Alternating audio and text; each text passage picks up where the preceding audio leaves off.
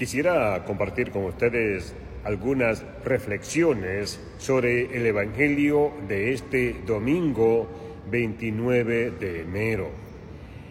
El domingo pasado veíamos el inicio del ministerio de Jesús en Galilea, su llamado a la conversión, la elección de sus cuatro primeros discípulos, y durante los próximos cuatro domingos, la Iglesia nos brindará la oportunidad de estudiar las enseñanzas de Jesús que se encuentran en los capítulos del 5 al 7 del Evangelio de San Mateo.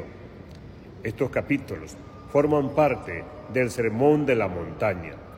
El Evangelio de cada domingo es una continuación del anterior corresponden al primer discurso del Evangelio de San Mateo y deben interpretarse en su contexto, no como una serie de dichos aislados.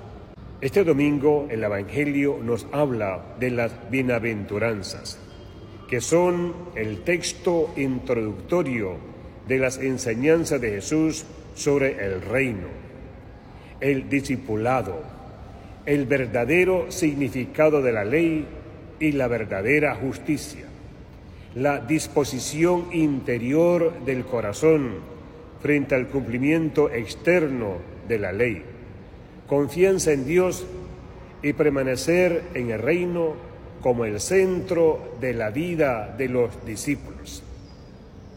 Las bienaventuranzas de Mateo se han interpretado como un modelo de vida para los seguidores de Jesús. En el contexto de la llamada de Jesús a la conversión, aquellos que estén dispuestos a transformarse podrán disfrutar de las bendiciones del reino como recompensa. El ser pobre de espíritu, experimentar tristeza por el estado actual de las cosas, ser amable y desinteresado en la manera de actuar, tener un compromiso apasionado con la justicia, ejercer misericordia en lugar de aprovecharse, ser puro de corazón, ser pacificadores, soportar la persecución y la calumnia por el bien obrar en la vida y la lealtad a Cristo.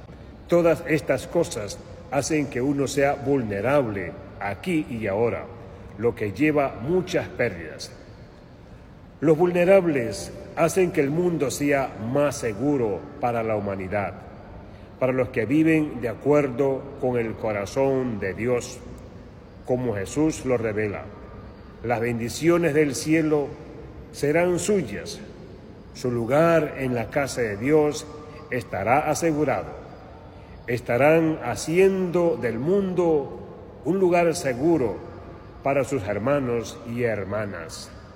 Señor, permítanos que sentados a tus pies, escuchemos bien y grabemos fuego en nuestros corazones tus bienaventuranzas, que orienten y guíen nuestros pasos hacia ti que eres el camino, la verdad y la vida.